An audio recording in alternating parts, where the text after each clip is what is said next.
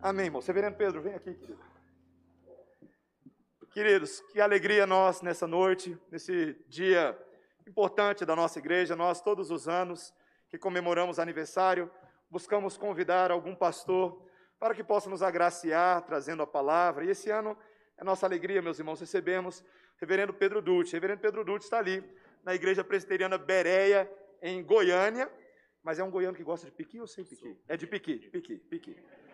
O reverendo Pedro Dutti tem feito uma obra abençoada, não só ali em Goiânia, mas em nosso país também, com diferentes projetos, escrito livros, servido como pastor em seminário, trabalhado em diferentes frentes que visam fazer a ponte entre o evangelho e a cultura, com um projeto como Mosaico, apoiando o pessoal da ABC2 e, e outros projetos. Alguns irmãos da nossa igreja têm acompanhado algumas dessas iniciativas, o Invisible College. E, ah, e o pastor Pedro, além da sua formação pastoral, também tem doutorado em filosofia, ah, tem trabalhado nisso. E, ah, e, é uma alegria também termos conosco ah, neste domingo, não somente ele, mas também a sua família. Eu acho que a Carol está aqui, né? Em algum, tá em algum canto. Está lá no fundo. Lá no fundo. A Carol está lá. E o Benjamin também. O Benjamin tem três aninhos, né? Uhum. É isso que alegria, meu irmão. Deus abençoe e nós possamos ver a Cristo por meio da sua vida. Deus te abençoe, irmão. Graça e a paz, meus irmãos. Privilégio muito grande estar aqui com vocês. E eu gostaria de convidá-los a abrir as Bíblias de vocês na primeira carta de Paulo aos Tessalonicenses, no capítulo 1. Nós vamos ler o primeiro capítulo da primeira epístola de Paulo à igreja em Tessalônica.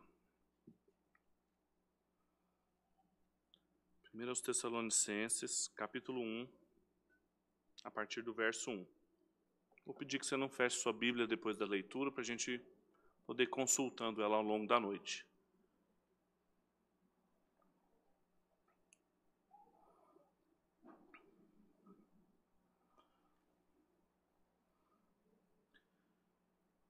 Primeiro Tessalonicenses, capítulo 1, a partir do versículo 1, diz o seguinte: Paulo, Silvano e Timóteo, a igreja dos Tessalonicenses, em Deus Pai e no Senhor Jesus Cristo. Que a paz, a graça estejam com vocês. Sempre damos graças a Deus por todos vocês, fazendo menção de vocês em nossas orações. E sem cessar, lembramos-nos diante do nosso Deus e Pai da operosidade da fé que vocês têm, da dedicação, do amor de vocês e da firmeza da esperança que vocês têm no nosso Senhor Jesus Cristo. Sabemos, irmãos amados por Deus, que Ele os escolheu, porque o nosso Evangelho não chegou a vocês somente em palavras, mas também em poder, no Espírito Santo e em plena convicção. E vocês sabem muito bem qual foi o nosso modo de agir entre vocês, para o próprio bem de vocês. E vocês se tornaram os nossos imitadores e do Senhor, recebendo a palavra com alegria que vem do Espírito Santo, apesar de muitos sofrimentos. Assim, vocês se tornaram modelo para todos os crentes na Macedônia e na Acaia, porque a partir de vocês a palavra do Senhor repercutiu não só na Macedônia e na Acaia, mas a fé que vocês têm em Deus repercutiu em todos os lugares a ponto de não termos necessidade de dizer mais nada a respeito disso.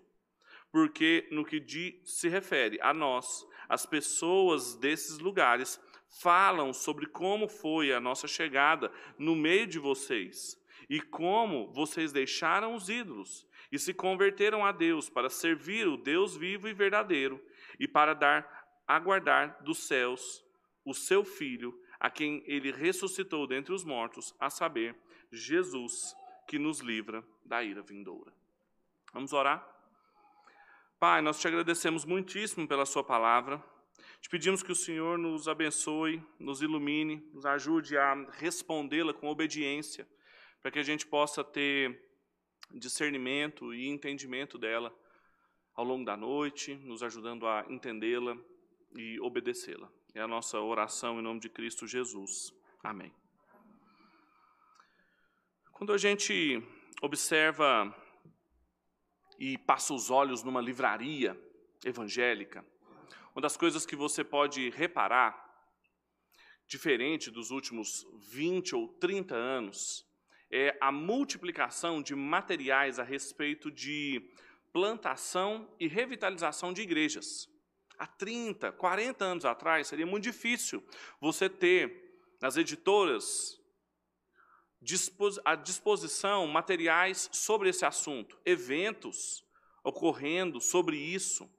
Há um aumento sobre a reflexão, as propostas, para pensar como que uma igreja pode ser plantada, como ela pode ser revitalizada, quando ela precisa de revitalização ou não. Nós que estamos comemorando aqui, celebrando ao Senhor o aniversário da igreja.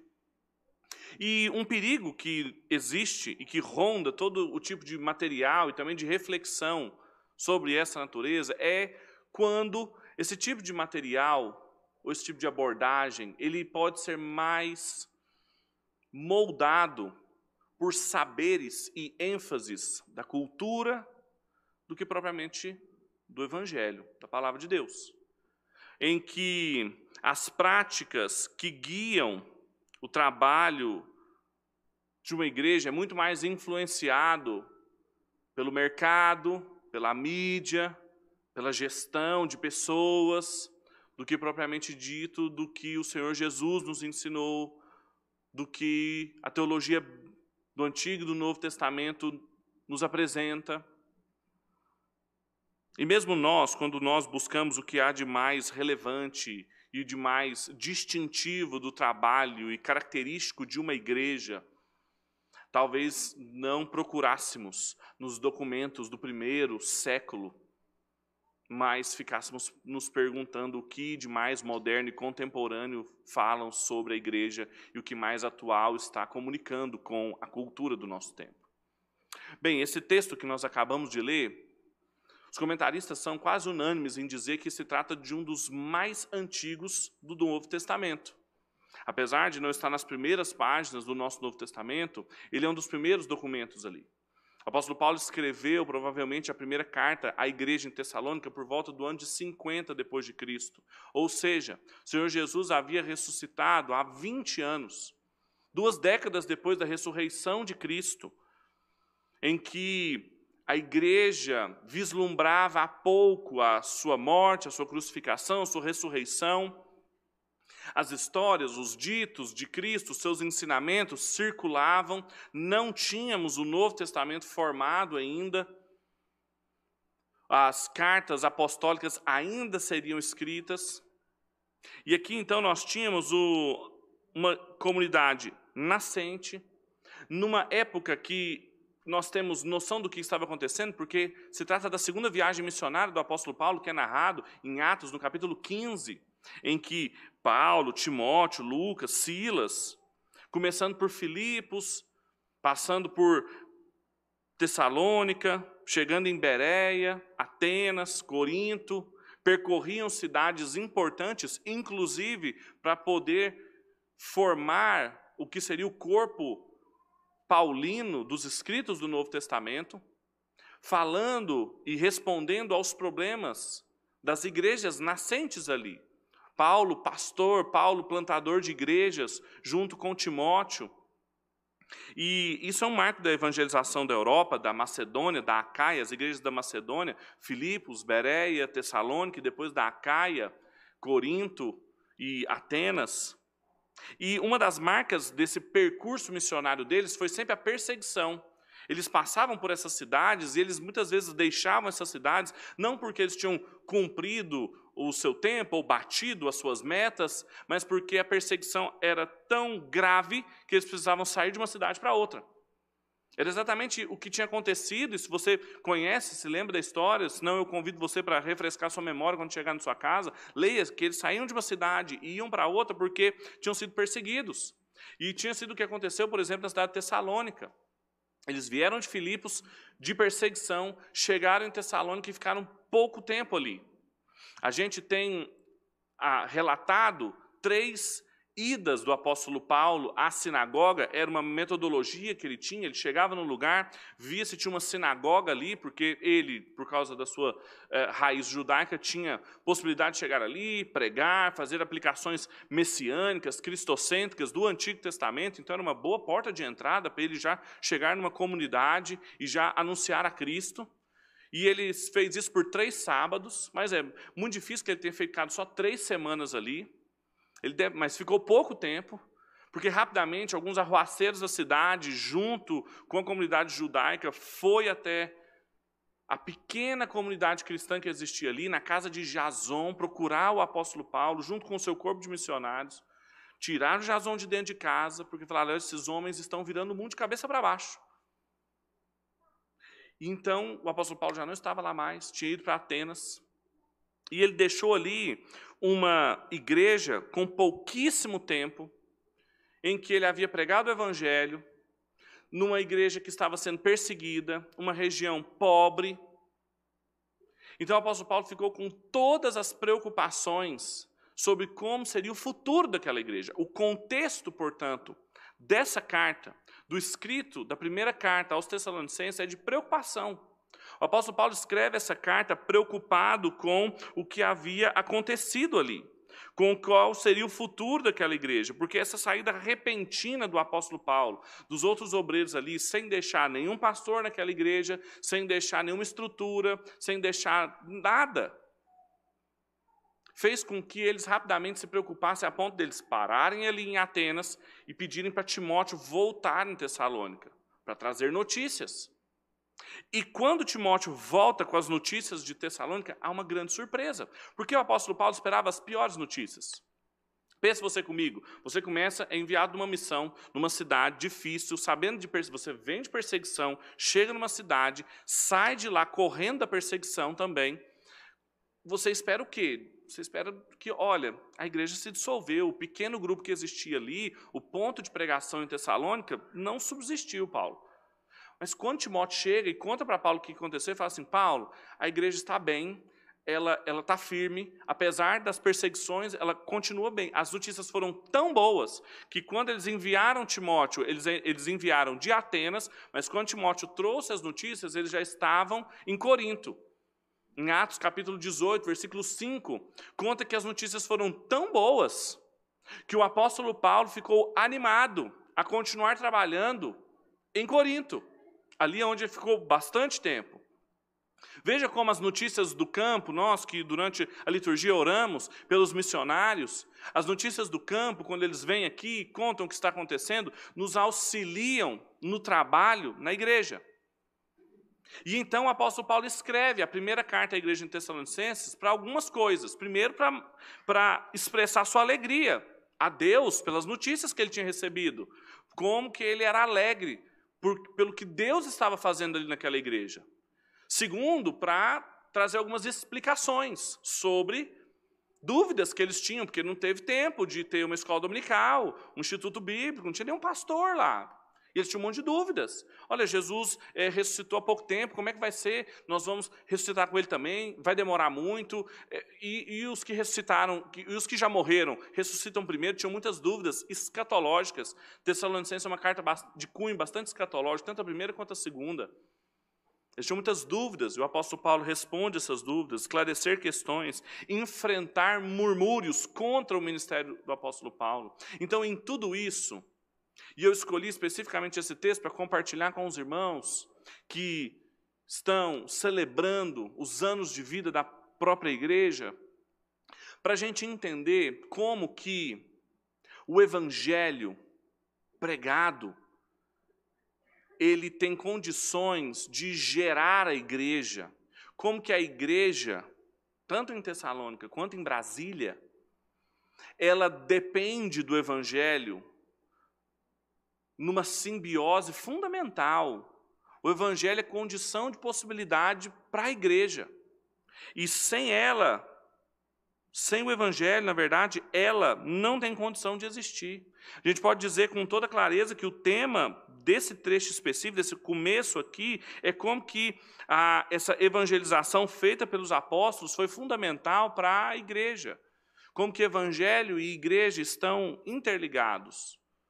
E a gente pode organizar todas as coisas que o apóstolo Paulo falou aqui sobre a igreja a partir de três características, organizando todo esse material. A gente pode dizer que o evangelho ele cria a igreja.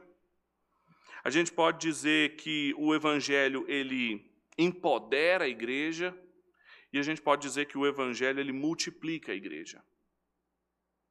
O apóstolo Paulo, quando ele recebeu as notícias sobre a igreja de Tessalônica, e o que ele escreve em devolutiva aquelas notícias, é uma, é uma clara carta de louvor a Deus pelo evangelho que cria, que empodera e que tem condição de multiplicar a igreja.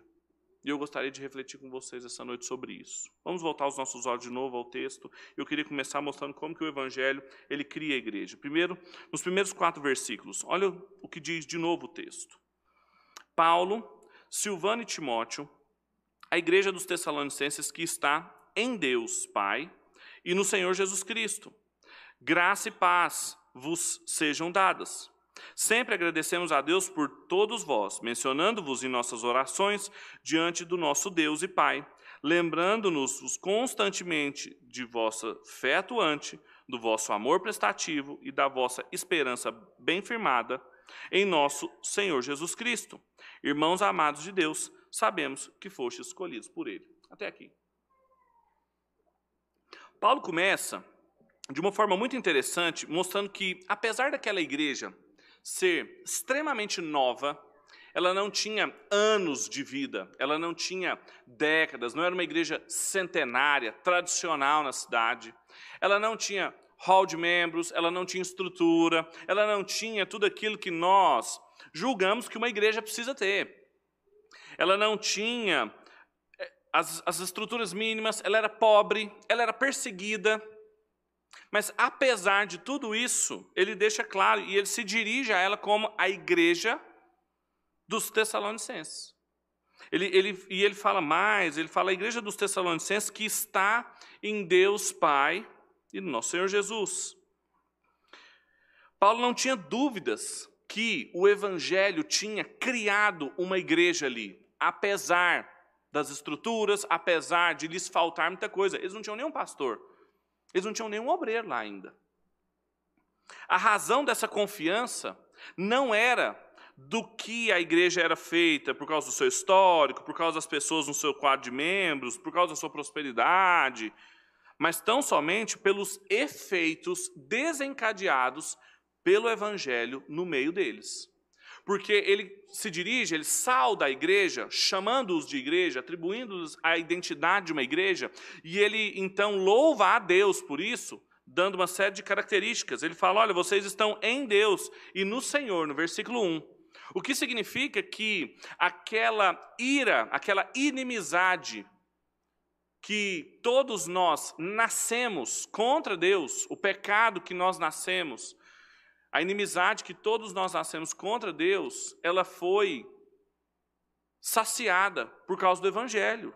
Literalmente, o que ele está falando aqui na estrutura original, vocês estão fundados em Deus, vocês encontram a sua identidade, a sua razão de ser em Deus, na Trindade, inclusive, porque é um, é um trecho bem trinitário, esses dez primeiros versículos que nós lemos. Ele primeiro fala do Pai, ele fala do Filho, lá na frente ele fala do poder do Espírito, que não foi por meio só de palavras, mas do Espírito. É um texto muito trinitário.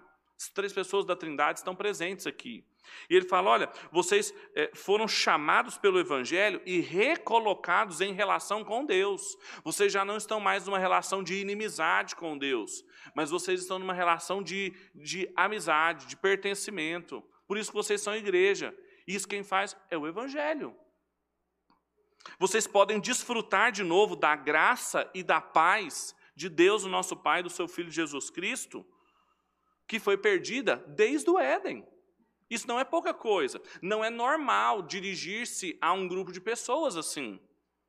Além disso, ele fala no versículo 3 sobre, e ele sempre louva a Deus pela fé, pela, pelo amor e pela esperança deles. João Calvino, comentando esse texto, ele vai dizer que isso é uma espécie de resumo de toda a vida cristã, de como que isso diz respeito à obra feita naqueles indivíduos desde a primeira vez e que resume no, nesse tripé da vida cristã, de tudo aquilo que foi feito no passado, a fé, no presente, o amor e a esperança que eles têm, o futuro deles, para onde eles estão caminhando.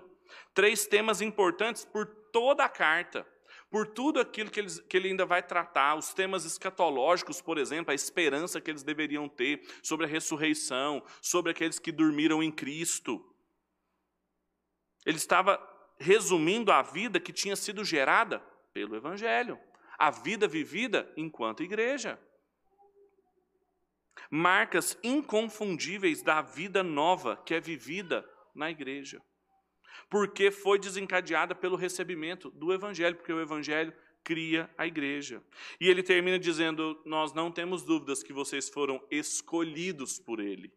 E aqui ele menciona a eleição, um tema tão caro para nós, né, que somos reformados, para consolidar a certeza que ele tinha da da identidade eclesiástica. Ele fala: olha, ele, vocês sabem, ele não tem dúvida, ele fala: vocês sabem que foram eleitos, vocês não têm dúvidas disso.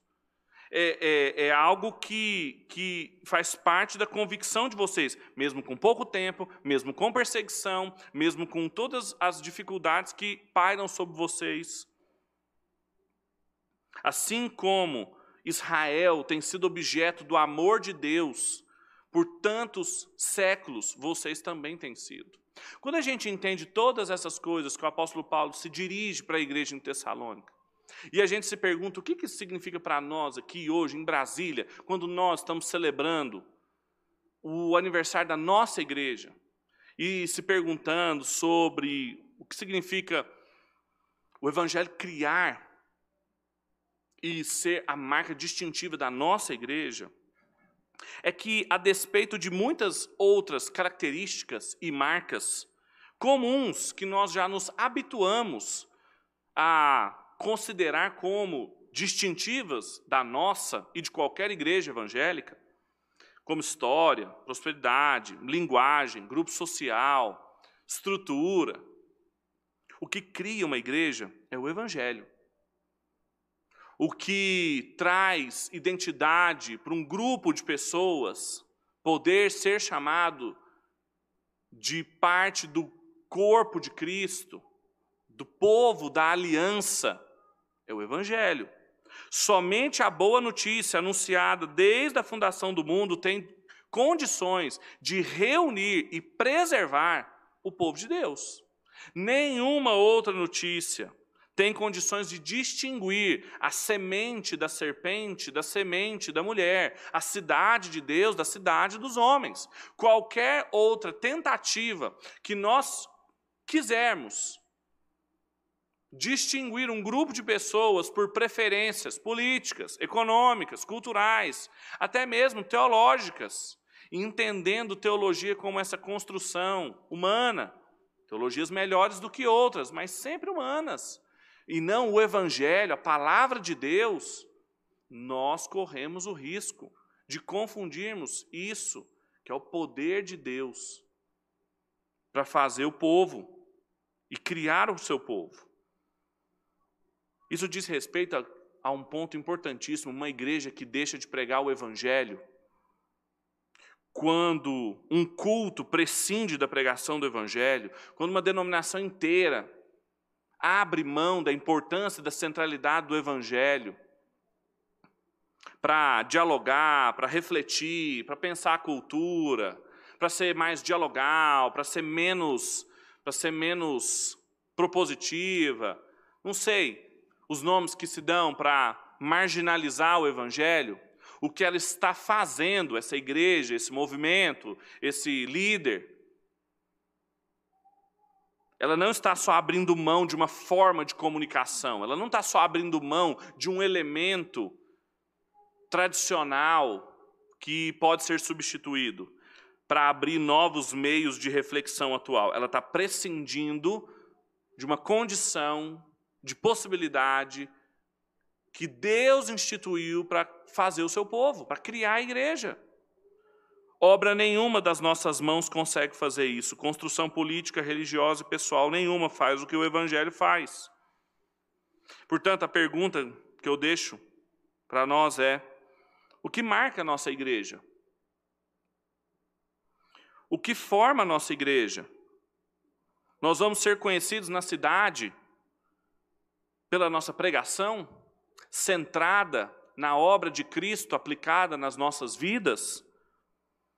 Ou pelas nossas percepções políticas, pela nossa rapidez no diálogo com a cultura, a nossa intrepidez econômica, nossa sabedoria, sei lá, em qualquer outra área, ou a centralidade do Evangelho no nosso culto, da pregação, da obra de Cristo.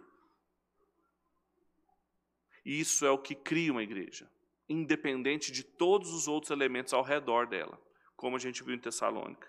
Mas não só isso, o evangelho não só cria a igreja, o evangelho também ele empodera a igreja, ele traz poder, dinâmica a ela. Veja a partir do versículo 4 como que o apóstolo Paulo continua falando sobre o que aconteceu ali. Irmãos amados de Deus, sabemos que fostes escolhidos por ele porque o nosso evangelho não chegou a vós somente com palavras, mas também com poder, com o Espírito Santo e com absoluta convicção. Sabeis muito bem como procedemos em vosso favor quando estávamos convosco, e não vos tornastes nossos imitadores, e vos tornastes vossos imitadores e do Senhor, recebendo a palavra com alegria que vem do Espírito Santo, mesmo em meio a muita tribulação. Dessa forma, tende vos tornado modelo para todos os crentes da Macedônia e na Acaia. Além do evangelho criar a igreja, ele não é só uma parte inicial no processo de uma igreja. Ele não só cria a igreja e depois então a gente vai atrás então das, dos métodos de crescimento de igreja, métodos de administração de igreja. Não. O evangelho também ele é o poder distintivo da igreja, a dinâmica de funcionamento da igreja, que eu dei essa palavra de empoderamento, essa palavrinha da moda. Às vezes cooptada, né? É ele que traz energia, é ele que traz poder, é ele que traz dinâmica para dentro da igreja. É ele que é o poder da igreja.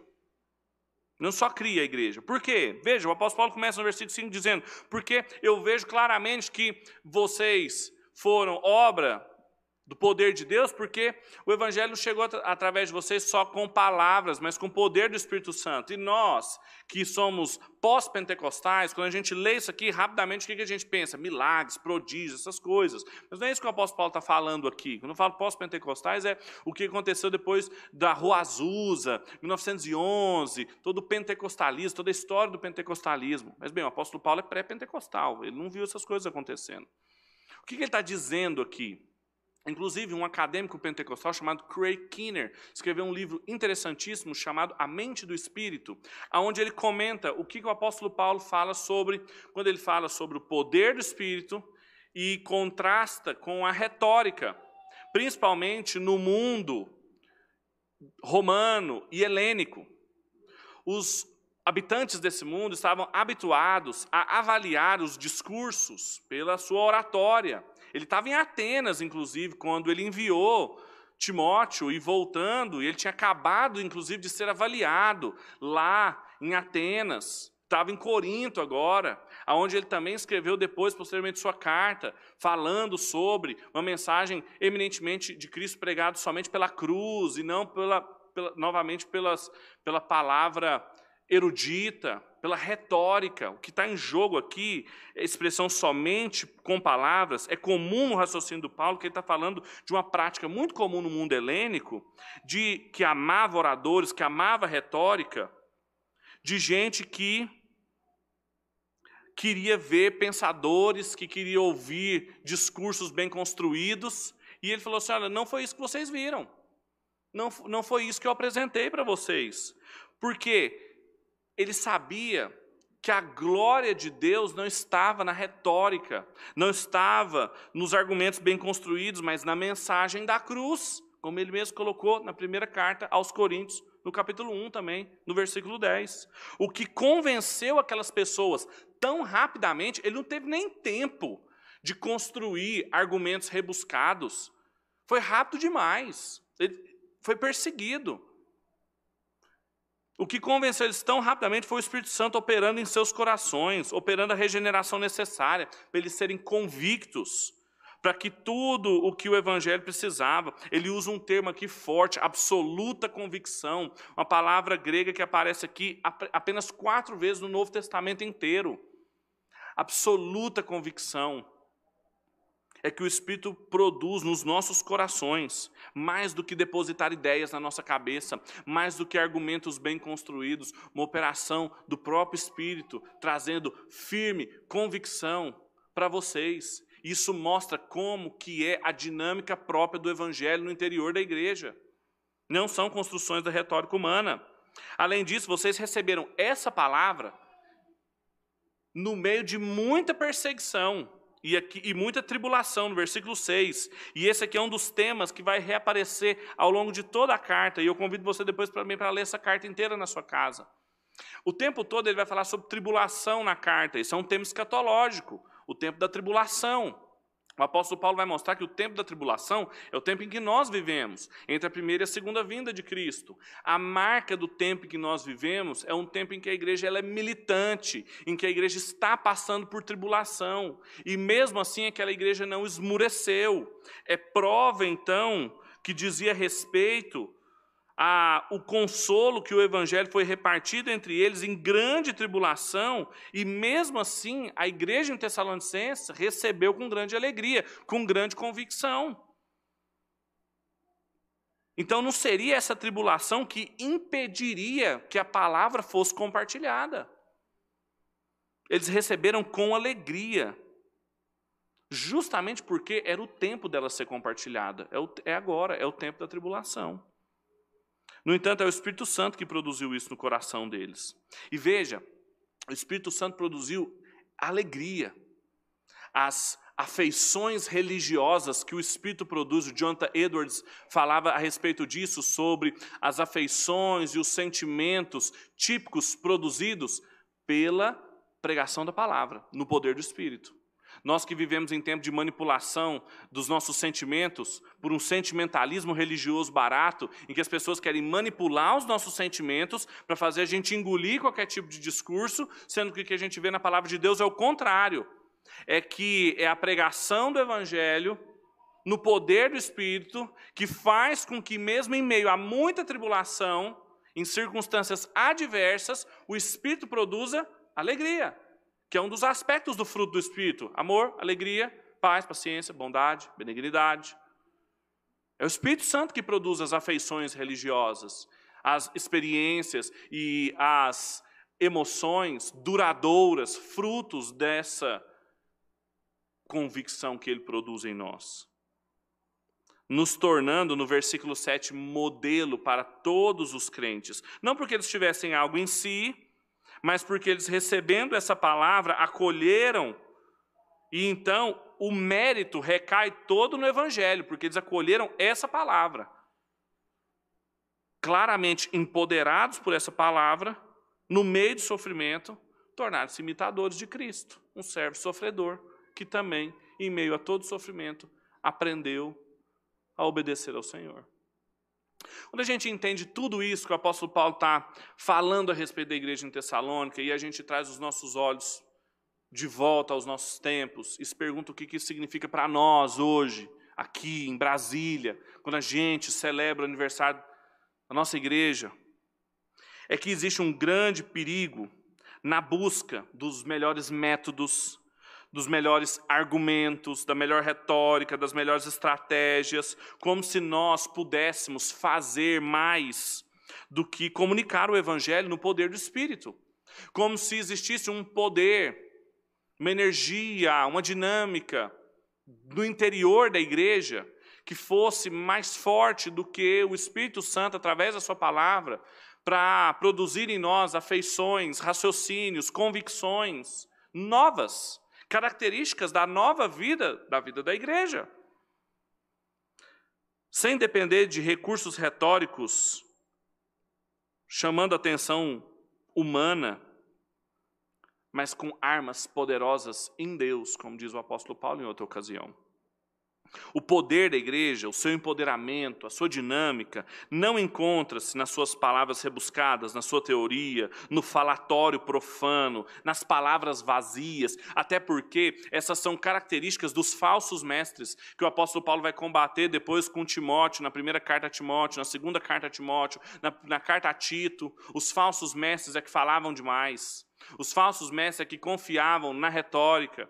Ele fala quanto a Tu, Timóteo, tu, porém, Timóteo, prega a palavra. O falatório, as teorias, as conversas fiadas, elas eram sinônimos de impiedade. E eles, o apóstolo Paulo sempre a Timóteo fala: você pratica a piedade. É sempre o contrário disso. O poder da igreja é pregar o evangelho, mensagem da graça, da eleição incondicional, retirando toda a glória humana do processo eclesiástico para receber com alegria mesmo em meio à tribulação. E faz com que a gente confie só no Espírito, no seu poder. Mesmo que a gente esteja passando por tribulação, mesmo que os missionários tenham ido embora, mesmo que a perseguição esteja afunilando ao nosso redor, mesmo que pareça tudo ao nosso redor oposto ao que nos foi prometido, o poder do Espírito Santo continua atuante e produzindo em nós, inclusive, alegria. Alegria. E aí eu devolvo perguntas para nós sobre o que nós estamos construindo a nossa igreja. Estamos confiando no quê? Sobre o que nós estamos fiando a nossa confiança. O que nos empodera, o que, aonde está a nossa confiança? De onde nós recebemos a alegria, onde nós buscamos isso? O que nos traz alegria? Em terceiro e último lugar, o Evangelho, além de criar e de empoderar a igreja, ele também multiplica a igreja. Veja o que diz o versículo 8 até o versículo 10. Pois a partir de vós, não somente a palavra do Senhor foi ouvida na Macedônia e na Acaia, mas também a vossa fé em Deus foi divulgada em todos os lugares, a ponto de não precisarem mais falar sobre isso porque eles mesmos anunciam de que maneira fomos recebidos entre vós, de que forma vos convertestes dos ídolos a Deus, para servirdes ao Deus vivo e verdadeiro, esperando dos céus o seu Filho, a quem ele ressuscitou dentre os mortos, Jesus, que nos livra da ira vindoura.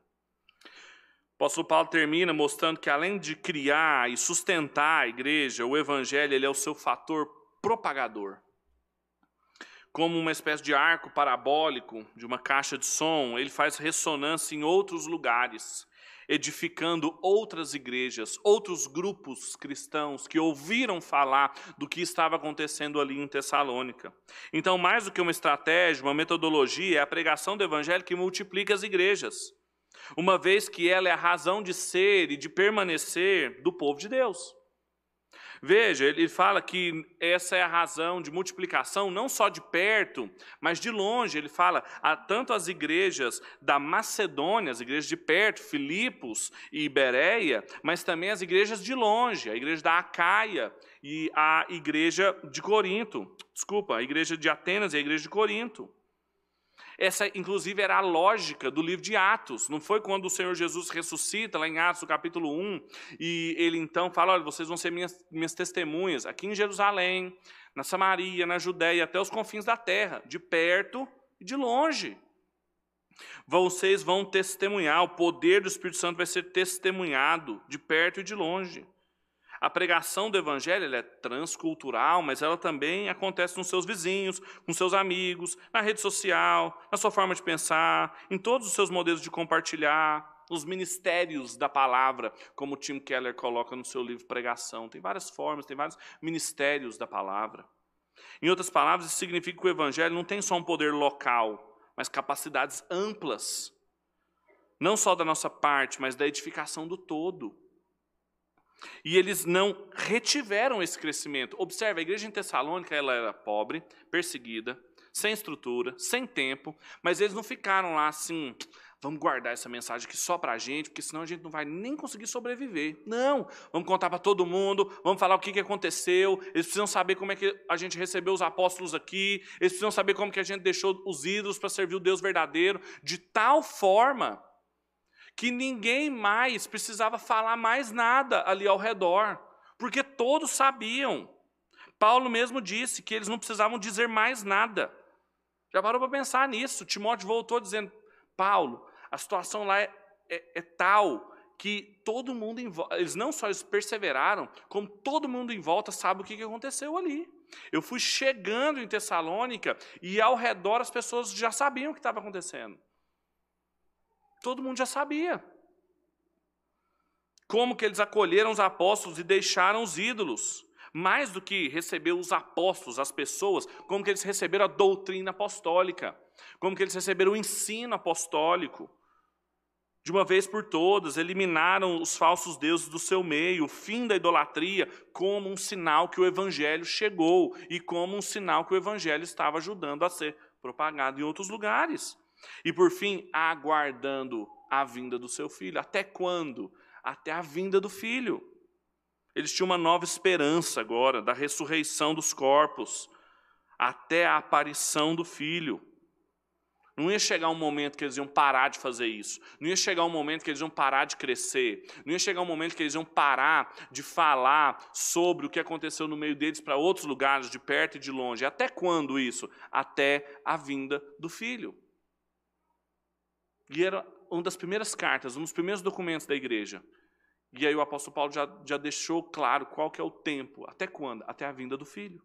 O alvo daquela plantação não era virar uma igreja em si mesmada, mas a preparar todo o ser humano para estar apresentável, para se colocar diante de Cristo de uma forma nova, como uma noiva imaculada diante do seu noivo, diante do seu retorno.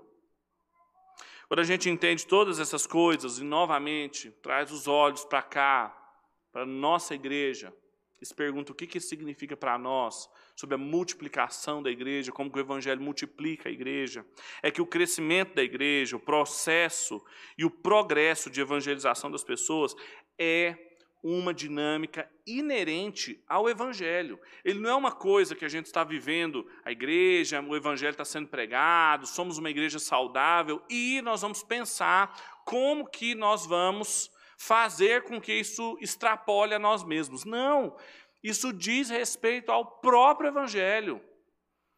Não tem como acender uma candeia e esconder ela. Não faz sentido acender uma lâmpada e escondê-la debaixo de um caixote. Onde o Evangelho está sendo pregado, ele vai continuar sendo pregado. Era como Jesus anunciando e fazendo milagres e pregando o Evangelho, pedindo para as pessoas não contarem. Elas iam contavam. Já viram os milagres de Jesus, quando ele falava para as pessoas, vão e não contem para ninguém. E o pessoal ia desobedecer a Jesus, sair contando para todo mundo.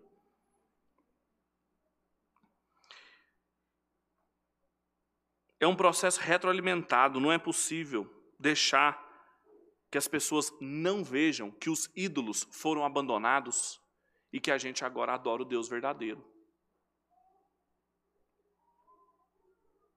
Só assim a gente pode dizer, como Paulo, que a gente não vai precisar mais investir em mídia, que a gente não vai precisar mais transmitir, anunciar, porque todo mundo está vendo. Todo mundo está vendo, está diante dos olhos de todo mundo. Uma igreja de mídia forte, mas de testemunho fraca, ela não consegue crescer. Agora, o contrário senso é verdadeiro. Testemunho forte, mas sem traquejo, de rede social e de mídia, não tem problema. Tessalônica não tinha nada disso. O apóstolo Paulo, Tessalônica, tinha uma via romana que levava até Tessalônica, era a via Ignatia, uma via famosa, 160 quilômetros, aquilo era grande naquela época. O apóstolo Paulo não menciona essa via, quando ele fala do crescimento da igreja, quando ele fala sobre a propagação do Evangelho. O que, que ele fala? O testemunho de vocês, a forma como vocês acolheram o Evangelho, a forma como vocês deixaram os ídolos e começaram a adorar o Deus verdadeiro, fez com que todo mundo passasse a saber o que tinha sido feito ali e que a gente não precisasse falar mais nada. Ele não falou das estratégias, não falou da via ignátia, ele não falou das estradas, ele não falou das, das vias romanas, não falou nada disso. Vocês, o que o Espírito Santo fez com vocês. Portanto, quando a gente olha para as práticas apostólicas de plantação e revitalização de igreja, a gente vê o quão diferente elas são, muitas vezes, de algumas práticas de plantação e revitalização de igrejas contemporâneas. Então, que a gente calibre o nosso olhar para a gente celebrar a nossa igreja, para a gente valorizar os processos da nossa igreja, que estão centrados no Evangelho, as práticas dos oficiais da nossa igreja, as responsabilidades que pesam sobre o nosso ombro de compartilhar o Evangelho, para que a gente não se confunda e nem se perca com saberes humanistas e profanos, mas que a gente se alegre também com o que Deus tem feito no meio do seu povo há tanto tempo. Feche seus olhos, vamos orar.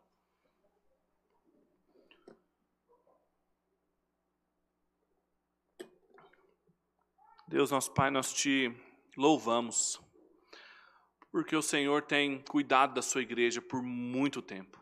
O Senhor tem escolhido um povo para chamar de seu, a despeito de nós mesmos, de toda estrutura, de toda habilidade humana.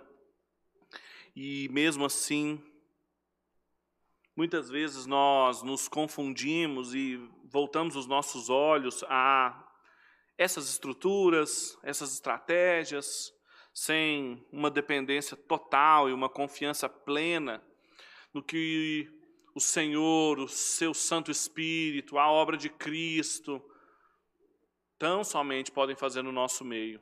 Perdoa-nos, Deus. Ajuda-nos a vivermos uma vida dependente a cada dia do Senhor, para a gente experimentar a Sua boa, perfeita e agradável vontade na vida da igreja para que a gente possa testemunhar o que o Senhor tem operado no nosso meio e depender do Senhor. E que a gente possa também anunciar com intrepidez, com coragem, com fidelidade para outros que também possam viver e experimentar as maravilhas de Deus. É a nossa oração em nome de Cristo Jesus. Amém e amém. Deus te abençoe.